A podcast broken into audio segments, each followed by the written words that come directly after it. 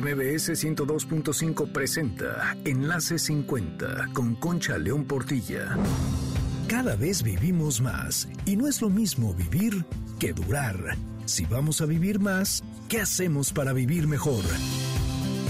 Encuentra las respuestas en Enlace 50 y sé parte de nuestra comunidad de aprendizaje permanente porque lo mejor de la vida empieza hoy. ¿Cómo les va? Soy Concha León Portilla y les doy la bienvenida a su programa Enlace 50. Qué gusto que estén aquí con nosotros este sábado 23 de diciembre, en un día en el que seguramente tienen muchas cosas que hacer. Bueno, y también ojalá tengan una más porque este sábado, hoy terminando el programa, a las 2 de la tarde vamos a tener nuestro brindis por Zoom para el año nuevo, para todos los deseos que queremos compartir, para conocernos, para vernos, para saludarnos, etcétera, etcétera. Entonces, si no has pedido tu liga en el 55 23 25 41 61, todavía estás a tiempo. Hazlo y nuestro equipo de Enlace 50 te la manda para que al ratito nos saludemos.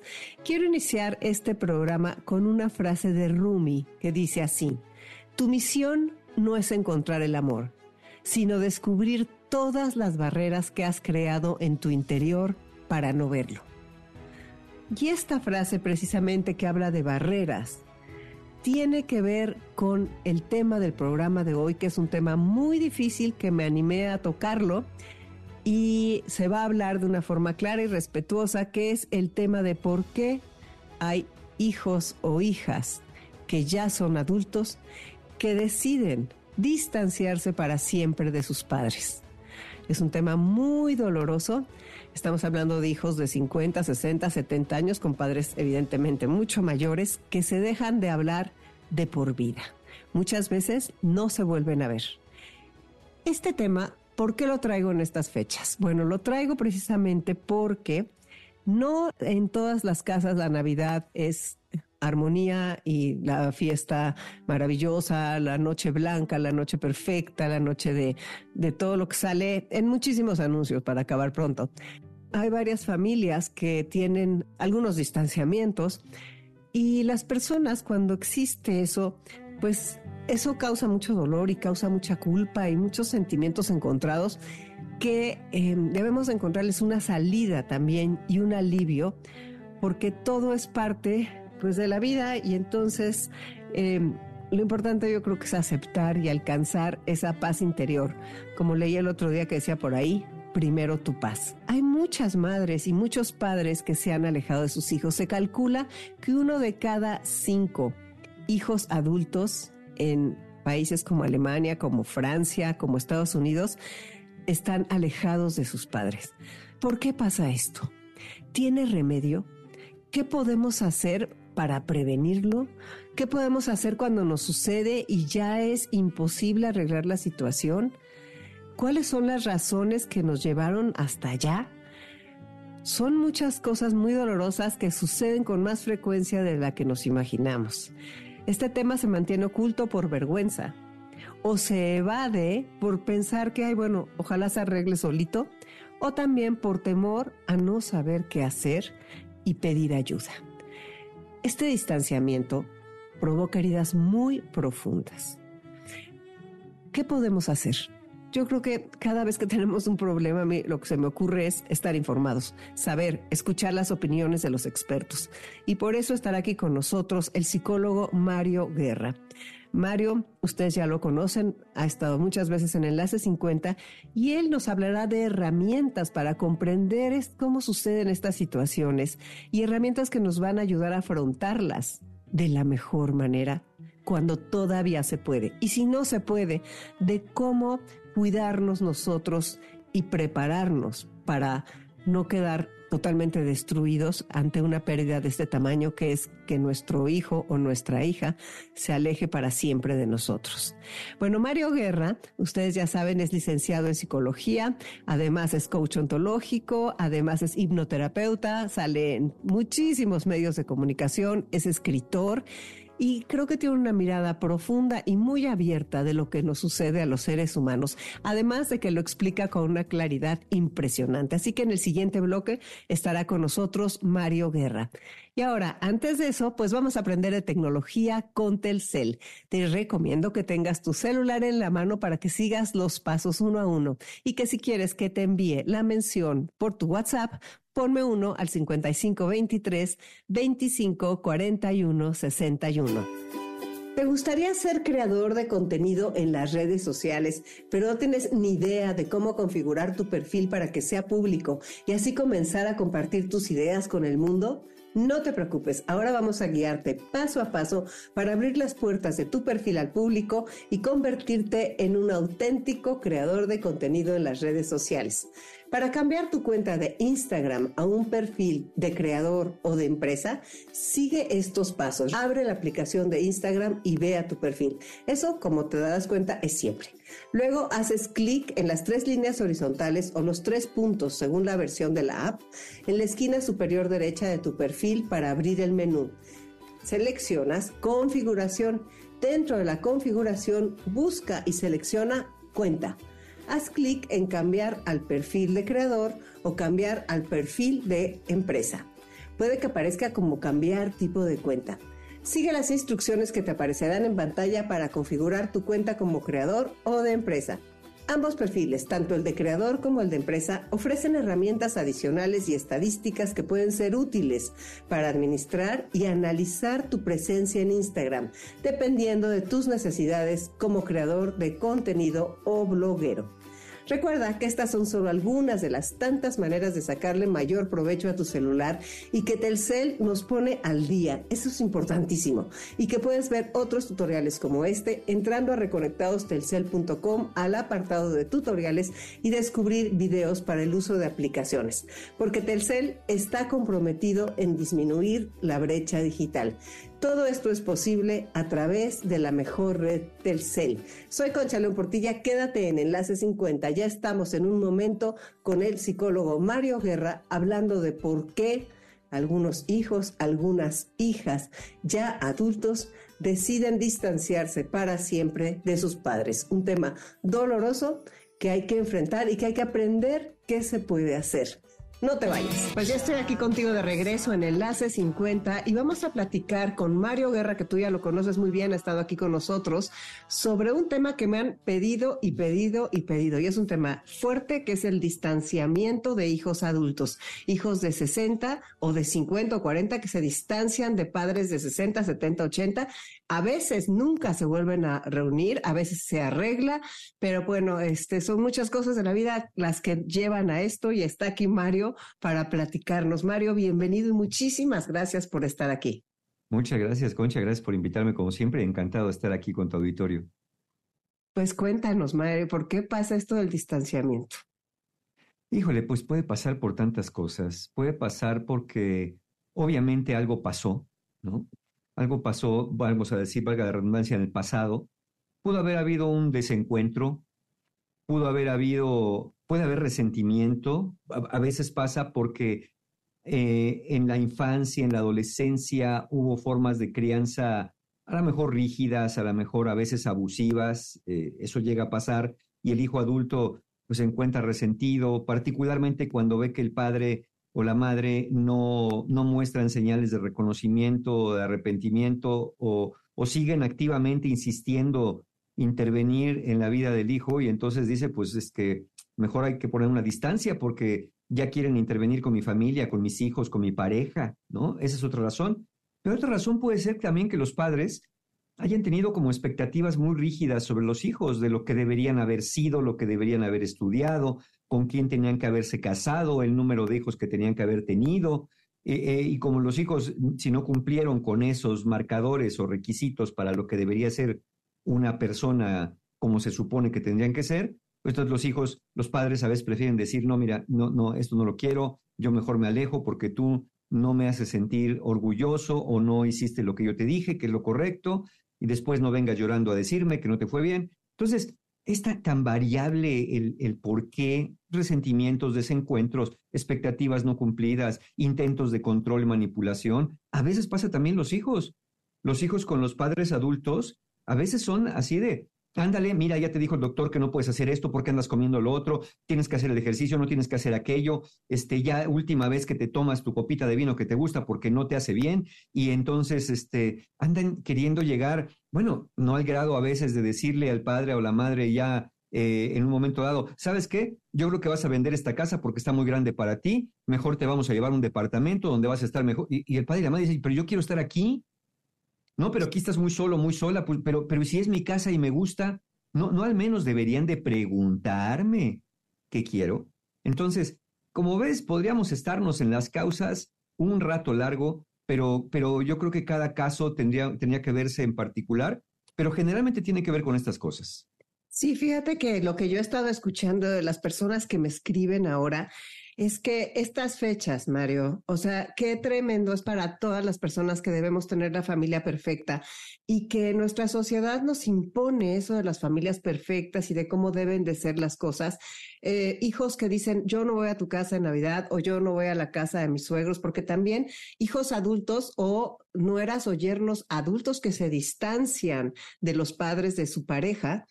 Y muchas veces yo creo que es control, tiene mucho que ver con dinero, todo, tenía, tengo un amigo que dice que todo es dinero, este, que todos los problemas de la vida son dinero.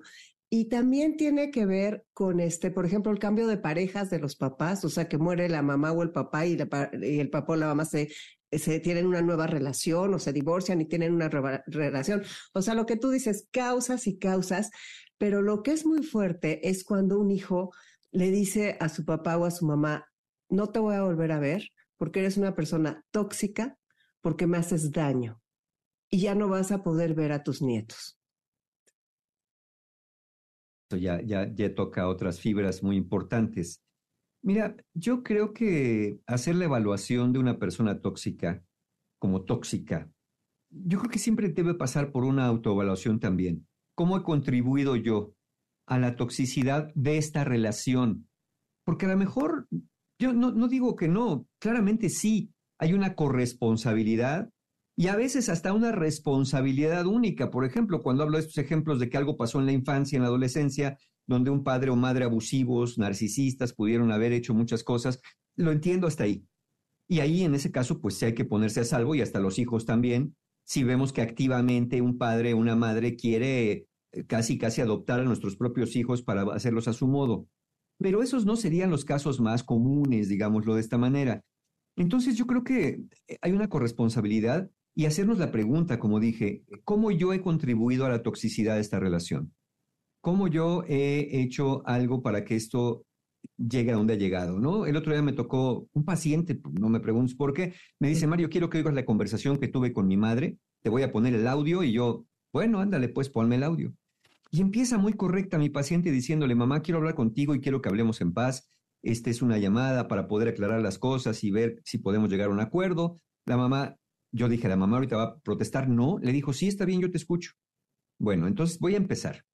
Pues fíjate que tu conducta tóxica ya me tiene muy cansada y yo no quiero volver a saber de ti porque yo así, ¿no? Y la señora oyendo.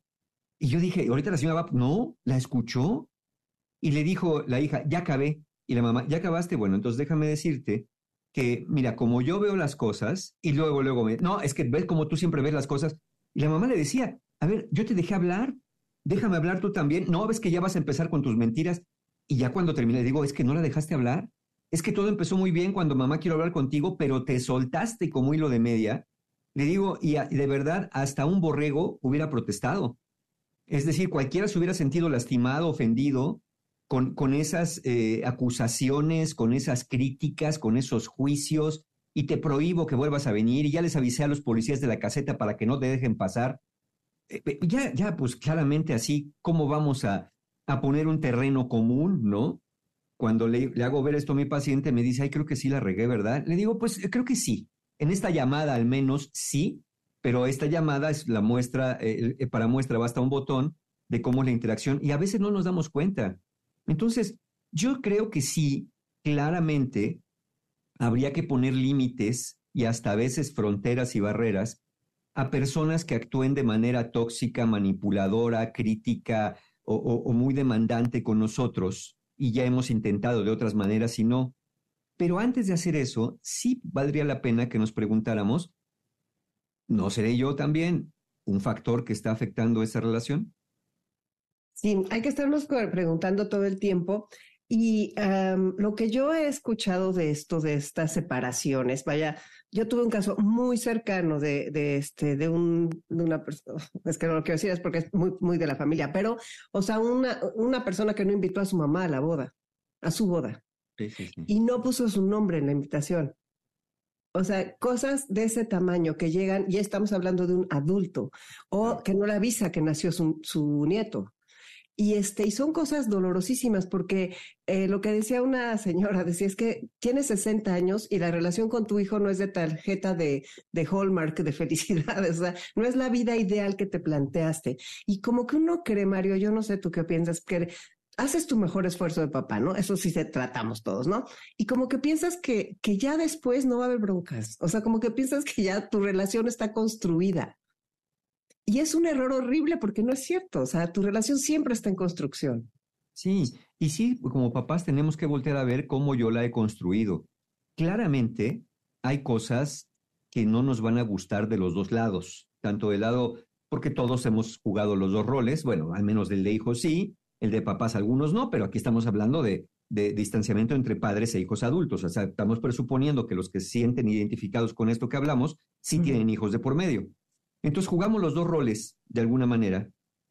Y es cierto que hay cosas que no vamos a aprobar de las elecciones del otro, desde que mi papá o mi mamá vuelvan a rehacer su vida emocional con alguien, hasta que no la quieran rehacer con nadie. ¿no? Que ya queremos de, primero no queremos que anden con nadie, después ya ánimas, que aparezca alguien para que no se quede solo, este o sola. Eh, es cierto que los factores de dinero pueden influir, ¿no? Porque ya ves cómo viene esto de, claro, va a llegar ahí alguien vividor a quedarse con la mitad que mi madre o mi padre le correspondía y, bueno, pues, pues es su dinero y es su vida, no, pero también era de mi mamá, la mitad, si el caso lo amerita así, ¿no? Pero la otra mitad es de esa persona al menos y ella, esa persona sabrá lo que hace este, claramente, pero, pero sí creo que tendríamos que mirar que una cosa es no estar de acuerdo con lo que se hace y otra cosa es llegar al punto de este enojo donde realmente, lo voy a decir así, no exagero, estás matando a la otra persona. ¿Por qué la estás matando? Porque ya no pronuncias su nombre, porque no pones el nombre en la invitación, porque no le invitas a la boda, porque no le avisas eh, que nacieron los nietos. Insisto, salvo que verdadera y objetivamente sea una persona tóxica, o que haya cometido algún tipo de abuso, ¿por qué habría de privársele la convivencia con los nietos, no? Por ejemplo, eh, porque pues, los nietos, ¿qué, ¿qué, qué, Los hijos tuyos, los nietos del otro, ¿qué vela tienen en el entierro, no? Y, y no será que le estás intoxicándolos a ellos con esto? Finalmente tú vas a ser abuelo o abuela. Y yo sé que vas a decir, no, pero yo voy a ser un abuelo diferente. Y mira, a veces pasa que, que justo por querernos alejar de algo, acabamos acercándonos más de lo que parece, ya nada más con esto, ya nada más con esto.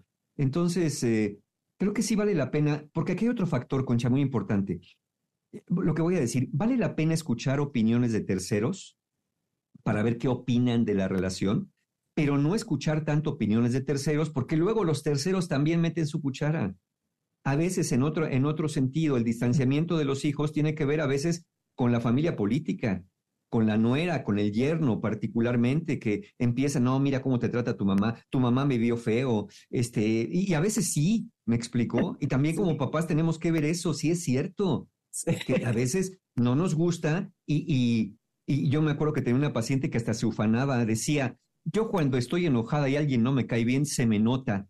Y yo, pues mira, por el bien de la socialización debería no notársete, ¿no? Porque o mejor de plano di, sabes que me caes gorda y a ver cómo, cómo nos vamos arreglando con esto. Pero, pero sí, esta influencia de, de los terceros también se puede volver un factor que ayude o un factor que afecte. Hemos conocido tú y yo seguramente familias donde el yerno o la nuera son causa y condición de la separación entre padres e hijos adultos, porque está metiéndole ideas, lavándole el coco, y claramente el hijo o la hija, si no tiene el carácter bien puesto y dice, mira, con la que vivo es con mi pareja, pues para llevar la fiesta en paz, mejor ahí muere con mi papá o con mi mamá, porque me está haciendo ver a veces cosas que no son, ¿no? O que son y no eran como para este tipo de ruptura. Entonces, son factores que no solamente dependen de los dos, sino dependen también a veces de terceros pero yo creo que vale la pena preguntarle a personas objetivas, oye, ¿tú cómo ves el asunto? Porque por eso los terapeutas se hacen valiosos acá, ¿no?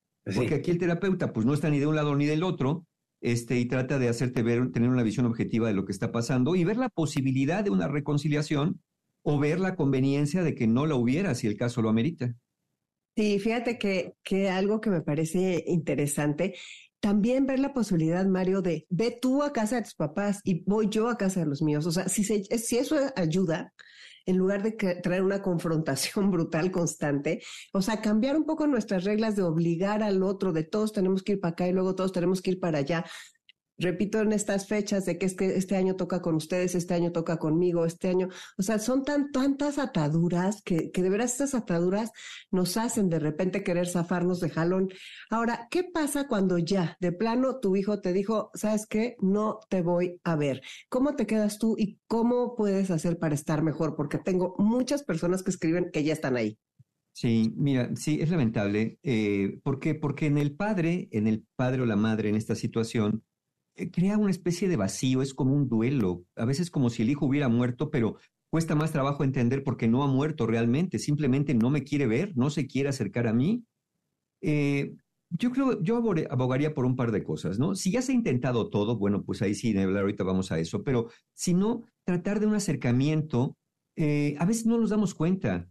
A veces, insisto, el acercamiento ha sido a base de críticas, juicios, regaños, a ver, ¿cómo te van a dar la bienvenida si llegas a la casa a decirle, mira nada más esas cortinas, oye, ¿por qué usas esa alfombra de esta manera? Mira, tus niños no están muy bien educados, ¿eh? Porque yo a ustedes los tenía bien educaditos, ya claramente te van a poner un crucifijo atrás de la puerta para que no te aparezcas.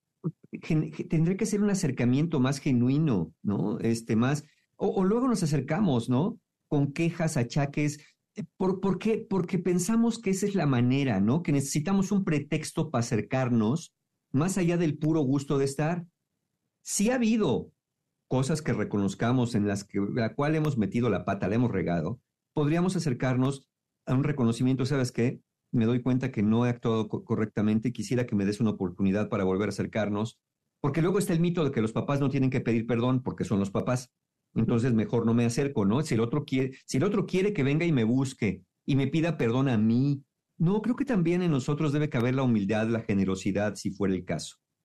Pero si ya has intentado, de verdad, de verdad intentado todo tipo de acercamientos diferentes, eh, ecuánimes, eh, humildes, reconociendo, queriendo hablar de otra manera, y aún así se te cierra la puerta, pues es, lamentable, pero tendríamos que asumir, pues, finalmente, que ese hijo o hija es adulto, que debe tener razones que no nos revela, que por más trabajo que nos cueste entender, eh, tendríamos que respetar y aceptar temporalmente y, también cuidarnos, ¿no? Porque tampoco se trata de que por ser el padre o la madre está este mito, ¿no? Que el padre o la madre tienen que aguantar a los hijos. No, a veces a los hijos también hay que decirles, oye, no, espérame, no me hables así, ¿no? Eh, no, de esta manera, no, no porque sea tu papá o tu mamá que lo soy, sino porque soy otra persona y no me gusta que me hablen de esta manera y no estoy dispuesto a eso.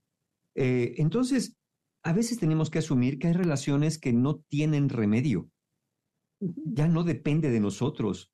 E, entiendo el papel que influye, como bien lo dijiste al principio, la sociedad donde percibimos a la familia como el núcleo de la estabilidad y del amor incondicional, particularmente en estas fechas, pero en todo momento. Y la crítica que sufre una persona cuando se aleja, ¿no? Del hijo, la etiqueta del hijo malagradecido. Y del padre o la madre, el mal padre o la mala madre que no recibe a sus hijos y no conocemos las entrañas de la relación. Mira, hay personas que de pronto pongo algún posteo en una red social que habla, no sé, vamos a sintetizarlo. Hay que aprender a poner límites cuando alguien nos lastima para poder resguardar nuestro bienestar emocional. Y no faltan personas que me, que me comentan, oye Mario, ¿y con los papás?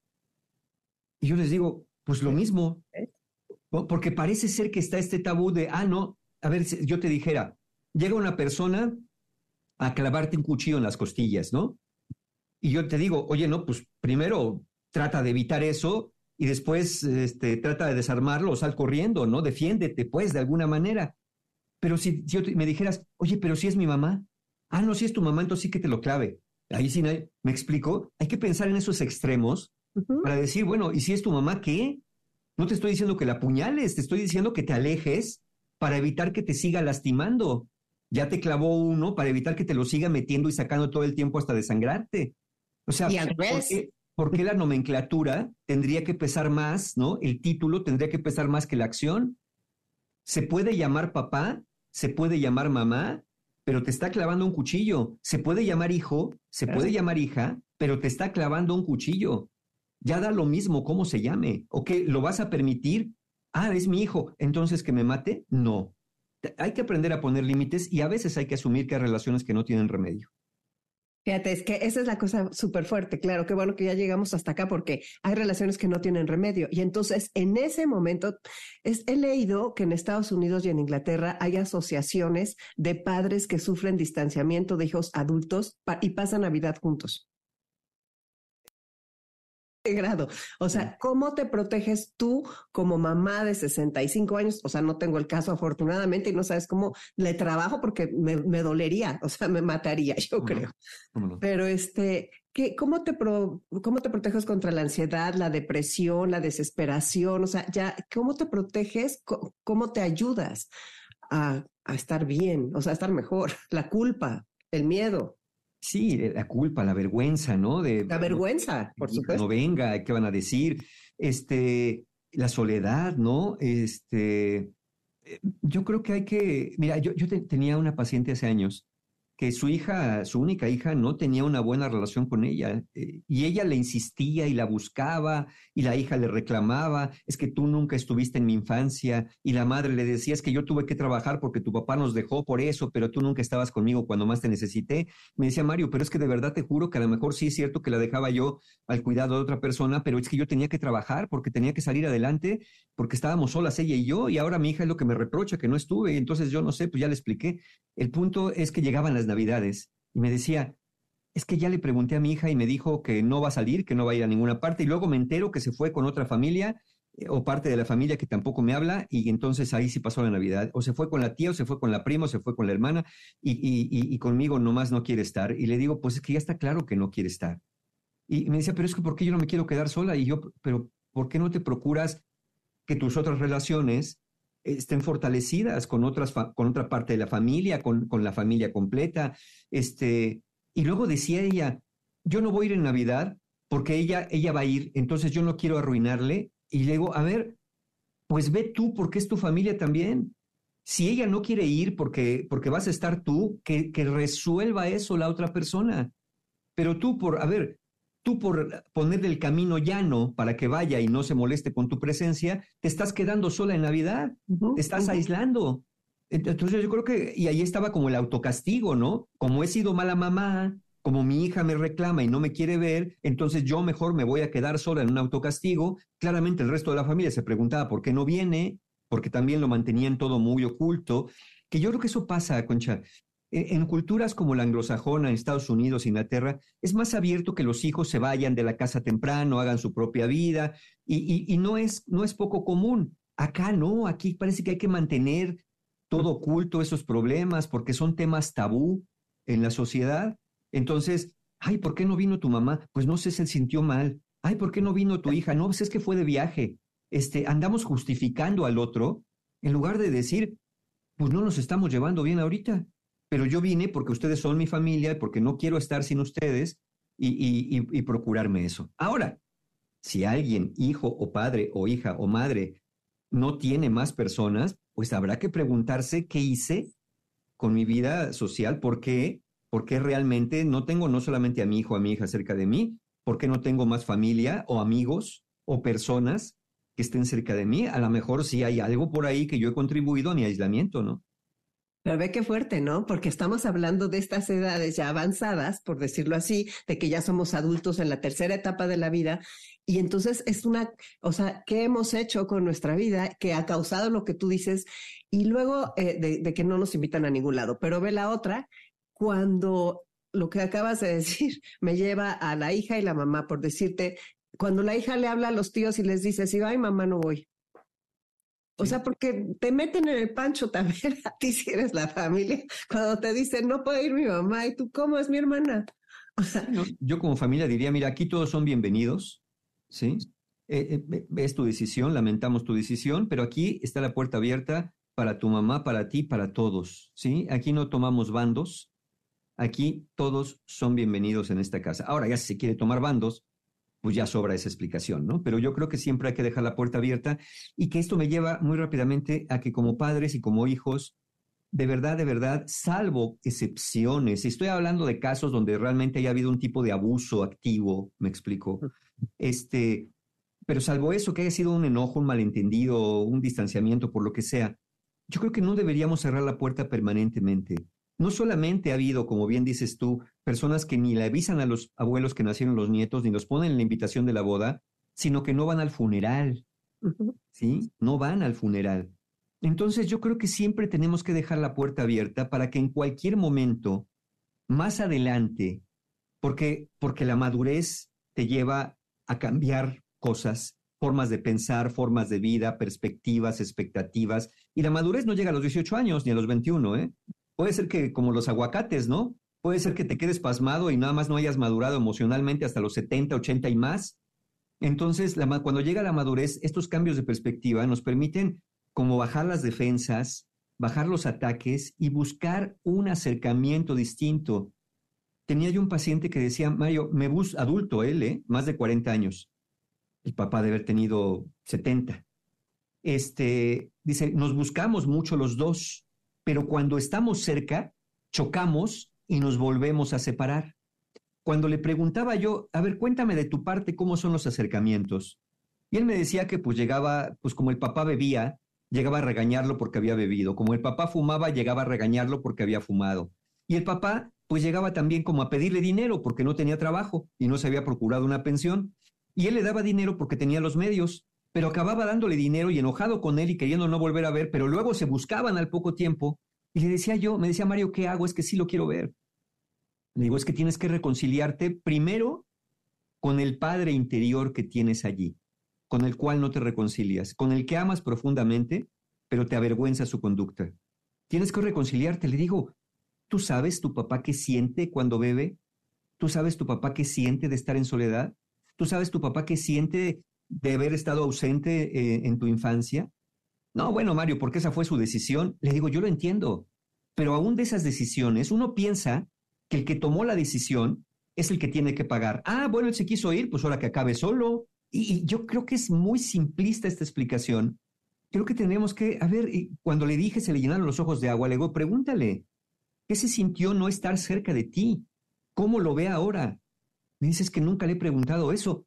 Te digo, es que no lo conoces, porque solamente llegas a regañarlo, a juzgarlo, pero tienes la gran necesidad de saber, tú vienes de ahí, le decía. Entonces, ¿por qué no aprovechas ahora que está y pregúntale eso? ¿Qué se sintió haberte ido? ¿Qué se sintió haber tenido otro hijo que nunca le dijiste a nadie? ¿Qué se, qué se siente no poder dejar la bebida? ¿Qué se siente estar solo? Quiero saber eso. Quiero saber quién eres tú.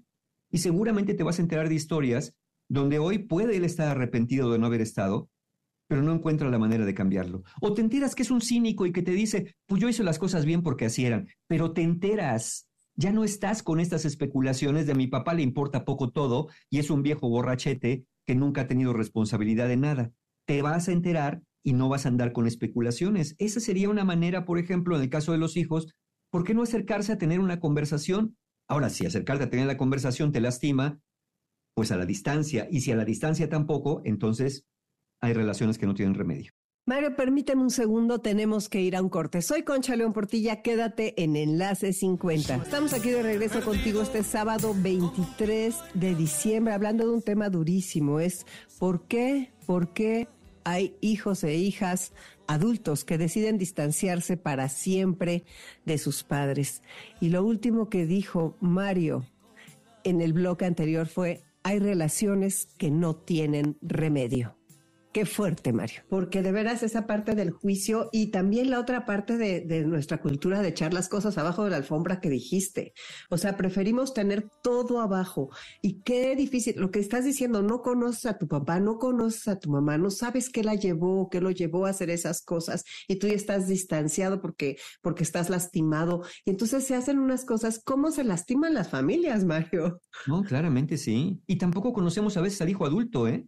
Nos quedamos con la idea, si el distanciamiento fue muy temprano, nos quedamos con la idea del hijo adolescente rebelde, que quería hacer lo que le diera la gana y no tienes idea cómo se está sintiendo la persona. Mira, yo he tenido pacientes que me han dicho, fíjate Mario, que cuando yo era adolescente ya no quise acabar, acabé la secundaria y ya no quise estudiar. Y estoy muy enojado con mis papás, ¿por qué no me obligaron a estudiar? Le digo, pero, pero tú me dijiste que dijiste que no querías seguir estudiando. Pues sí, Mario, pero tenía 17 años.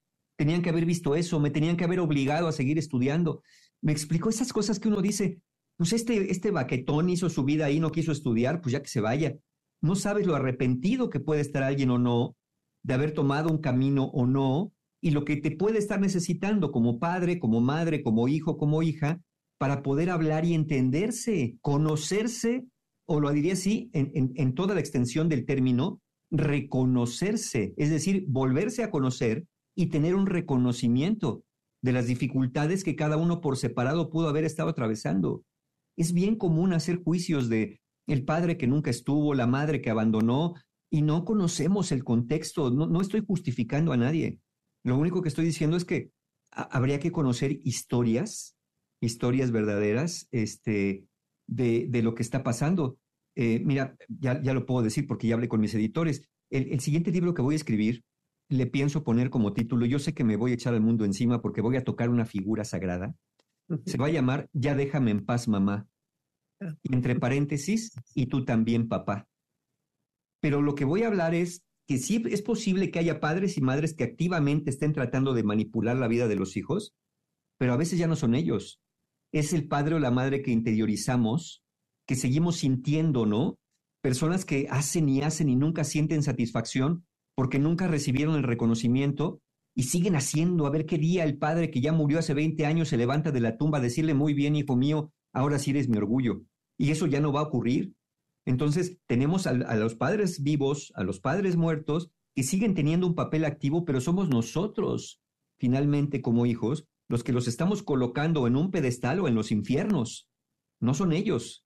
Eh, a veces sí, pero por eso voy a hablar en ese libro de las dos cosas, tanto de los padres activos como de los hijos que, que ya se volvieron sus propios padres castigadores, castrantes, críticos, juiciosos, que ya no tiene que ver con el otro, sino con esta misma culpa, vergüenza de la que hablábamos.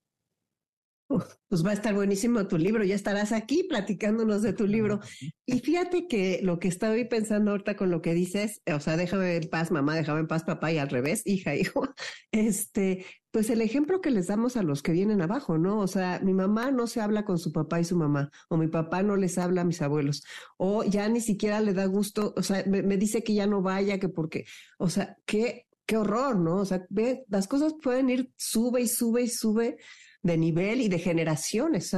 Imagínate, vas influyendo. Y crea una confusión brutal. Imagínate tú que de pronto el nieto de cierta edad ya vaya a ver en secreto al abuelo y el abuelo le diga, mira, te voy a dar dinero, pero no le digas a tu papá. Y ve tú a saber qué estés haciendo con eso cuando piensas que estás ayudando, a lo mejor estás perjudicando o al menos estás creando una brecha, ¿no? Por un lado prohíben y por otro lado tú permites.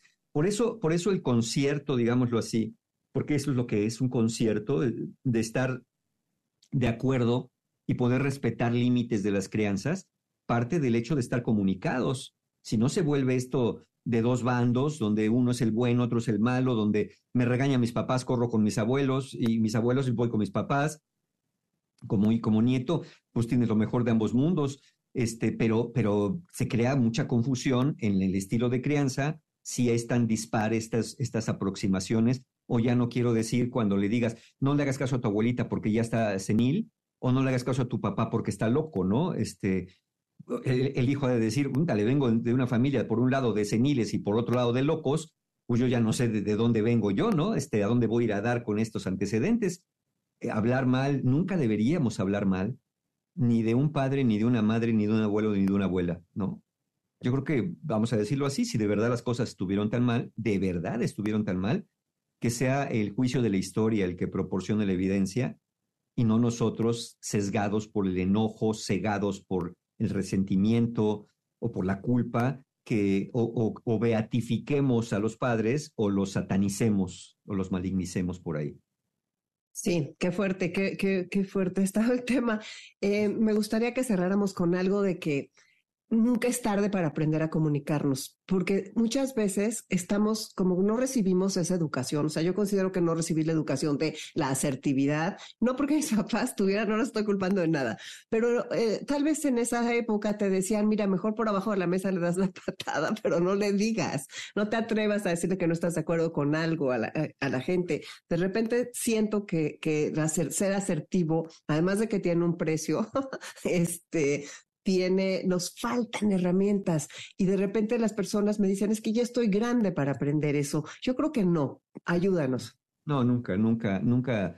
Uno siempre puede aprender, eh, como dije, vamos madurando y vamos cambiando la perspectiva, vamos, vamos poniendo verdaderamente la, la atención y el acento en cosas que son realmente importantes o eso debería de ser, ya no en minucias y en formas, me vio feo, nunca me compraron aquella muñeca que yo quería, a mi hermana la querían más, a mí siempre me criticaron. Ya llega el momento en que dices, a ver, tengo que entender que esas, esos, esos ese padre y esa madre, pues quiénes eran realmente. Yo siempre he dicho que la revelación más dura que nos pueden hacer no es quiénes son los Reyes Magos, que todos sabemos que son Melchor, Gaspar y Baltasar la revelación más dura que nos pueden hacer es que nos digan quiénes son nuestros padres. Y yo llegaría con un hijo adulto a decirle, ¿quieres saber la verdad por dura que te parezca? Bueno, yo te voy a decir quién es tu padre y tu madre. Tu padre y tu madre son personas. ¿Cómo? No son seres omniscientes, todopoderosos, malignos y benignos. No, no lo son. Son personas como tú. Y como tú, metieron la pata y como tú creían que estaban haciendo bien, por más rígidos que pudieron haber sido, por más demandantes contigo, creían que estaban haciendo lo correcto. Como tú, se arrepienten también, y como tú, a veces no se arrepienten, como tú reconocen y a veces no reconocen. Es decir, son personas también.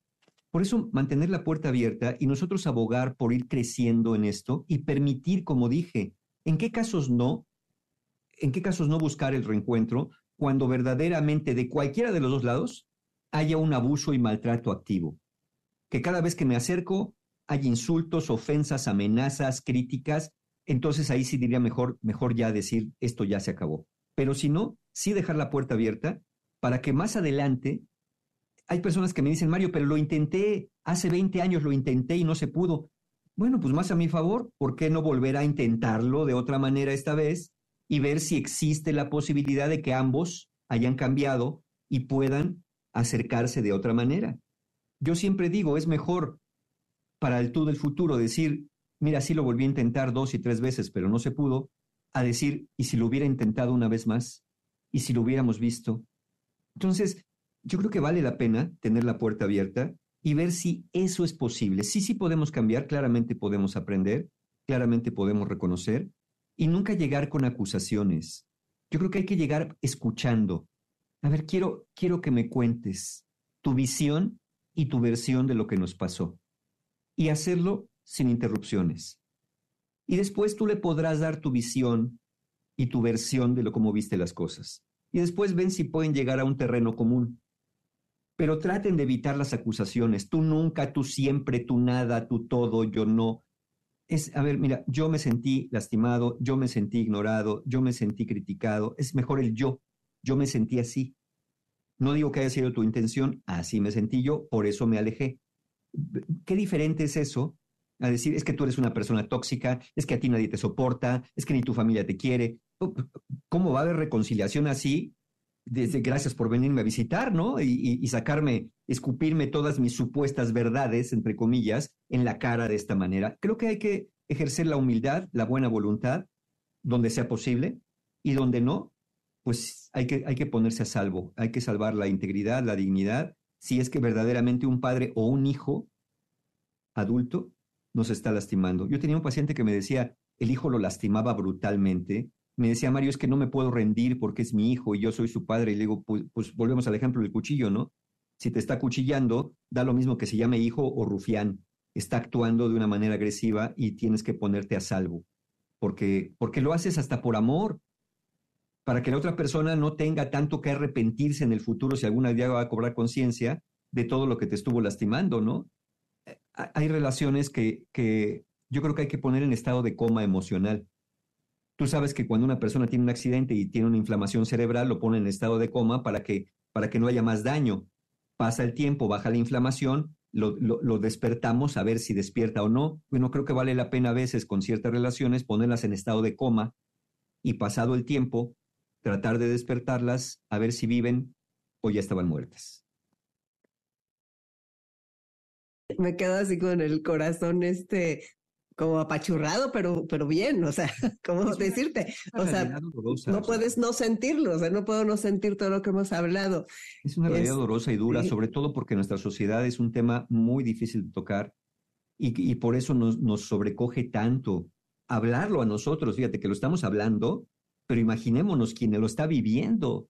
Puede ser un tema sobrecogedor, claramente, pero, pero si no sacamos a la luz estas cosas, van a seguir sepultadas ahí, va a seguir ocurriendo abajo del tapete y, no, y nadie va a encontrar al menos la posibilidad de decir, o sea, sí se puede ya no restablecer la relación. Sí, sí, sí, a veces, lamentablemente, la salida. Sí, a veces lamentablemente es la salida. Fíjate eso de abajo del tapete. Me pasó algo muy impresionante. Se metió una plaga de palomillas abajo de mi tapete y yo no me di cuenta. Y cuando me di cuenta, o sea, sí se barra y todo, tampoco que esto sea un desastre, ¿no? Pero cuando me di cuenta fue muy rápido. A la hora que levantamos el tapete salieron miles y ya se lo habían comido. Claro.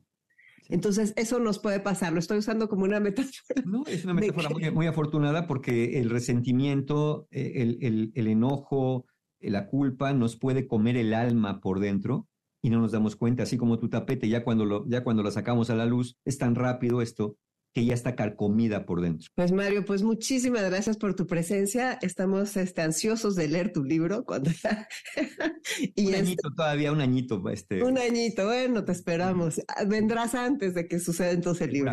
Sin duda, sí. Muchas gracias, muchísimas gracias por, por toda esta conversación. Y tu invitación y gracias a todo tu auditorio por escucharnos. Qué duro todo lo que hablamos con Mario Guerra y qué afortunados somos de tener el privilegio de escuchar expertos hablando de estos temas que nos sacuden, que causan dolores tan profundos y tal vez alguno de ustedes recordó a tal hermana, tal prima, tal familiar, tal amigo que está sufriendo, que está pasando por algo así tan fuerte como es el distanciamiento. Dicen por ahí que en estos casos es bueno buscar algo nuestro, algo que nos dé muchísima alegría. La persona que está pasando por eso, que no se deje llevar por el dolor y el coraje, que tampoco se ahogue en la culpa y que pida ayuda. Es muy importante pedir ayuda. Hay que tratar de no caer en la autocompasión. Hay que confiar en alguien y contárselo, alguien que sabemos que nos va a entender. No hay que perder la esperanza. Y hay que cuidar mucho la salud, porque esto provoca depresiones, provoca enfermedades, nuestro sistema inmunológico se baja, no podemos dormir. O sea, verdaderamente el distanciamiento es algo que incide muy, poderosamente en el corazón de las personas, dañándolo de veras, dañando el corazón y la mente. Así que pues es muy fuerte, muy fuerte esto que sucede. De hecho, en Estados Unidos y en Inglaterra hay asociaciones donde personas que sufren de distanciamiento de los hijos se reúnen para pasar las fiestas importantes del año. Qué fuerte, uno de cada cinco hijos adultos en Europa y en Estados Unidos está distanciado de sus padres. No sabemos los números de aquí de México, pero ya tenemos con la plática que, que, acabamos de llevar a cabo con Mario algunas ideas de por qué puede suceder y de qué se puede hacer y pues pongamos mucha atención en nuestras relaciones para que, para que esto no sea el caso. Bueno, ahora quiero contarles que este lunes 25 a las 11 de la mañana estaré en el portal del adulto mayor y nuestra invitada es Rosita Argentina Rivas Lacayo. Ella nos va a hablar de un tema que tiene y que domina, que es precioso, que son los valores que nos unen en la Navidad. No es un programa religioso, es un programa profundamente humano que estoy segura que les va a encantar. Se queda grabado en el portal del adulto mayor por si el día 25 están abriendo regalos con los nietos, con los amigos o con las parejas o con quien quieran.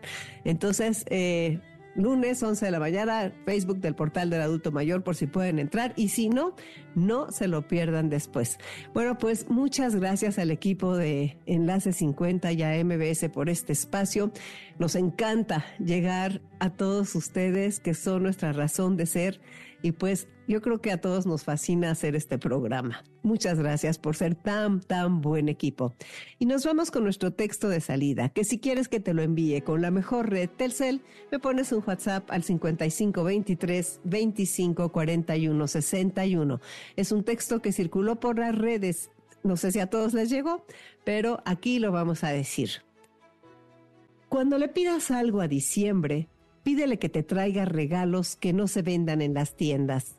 Un me gustas mucho. Gracias por existir. Estoy aquí para ti. Cuando le pidas algo a diciembre, pídele que te traiga abrazos apretados, carcajadas fuertes, regazo de quienes más quieres, manos cogidas todo el año, hombros que te sostengan en corazones donde vivir sin fecha de caducidad. Cuando le pidas algo a diciembre, pídele que te traiga ojos que brillen por ti y para ti, palabras que te protejan y cuiden, como el sol en los días fríos, las naderías que valen todo en la vida, lo esencial que ocupa sin pesar, el lado izquierdo del pecho y la levadura de la alegría que hace que la vida valga la pena. Cuando le pidas algo a diciembre, pídele que te enseñe a vivir con el corazón abierto y creer, así como así, que hay una luz al final del túnel para cada oscuridad que tengas que enfrentar. Está muy bonito, ¿a poco no? Por eso quise compartírselos. Ya saben, si lo quieren, por WhatsApp con la mejor red Telcel 5523 254161. Y en ese mismo WhatsApp, si no has pedido tu liga para vernos ahora al final del programa a las 2 de la tarde, mándanoslo y te la damos con todo cariño. Ya está aquí con nosotros Dominique Peralta con Amores de Garra y nos vamos con dos frases que me gustan mucho. La primera es, para estas fechas, la ternura es el abrigo frente a los rigores de la intemperie. Fernando Ulloa, hay que defender la ternura. Y la última dice así, para tener algo que nunca tuviste, debes hacer algo que jamás hiciste. ¿Qué te parece empezar precisamente hoy? Soy Concha León Portilla, te dejo un abrazo enorme y te deseo la más feliz Navidad. Enlace 50. El orgullo de ser grande.